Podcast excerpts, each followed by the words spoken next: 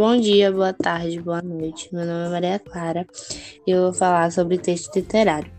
Texto literário é uma construção textual de acordo com as normas de literatura, com objetivos e características próprias, com linguagem elaborada de forma a causar emoção no leitor.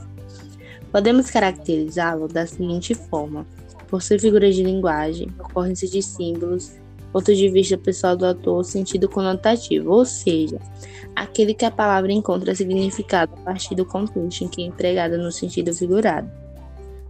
São exemplos dos mesmos os poemas, romances, contos, novelas, peças de teatro, crônicas, letras de músicas, lendas e etc. Bom dia, meu nome é Maria Alice e eu irei falar sobre o texto não literário.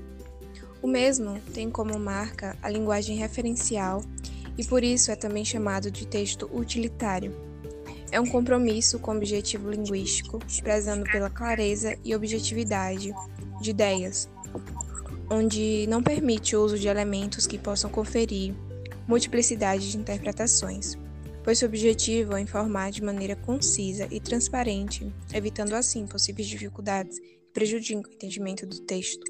São exemplos do mesmo os artigos, os textos didáticos, as propagandas publicitárias, os textos científicos, receitas culinárias, receitas de médicos e etc.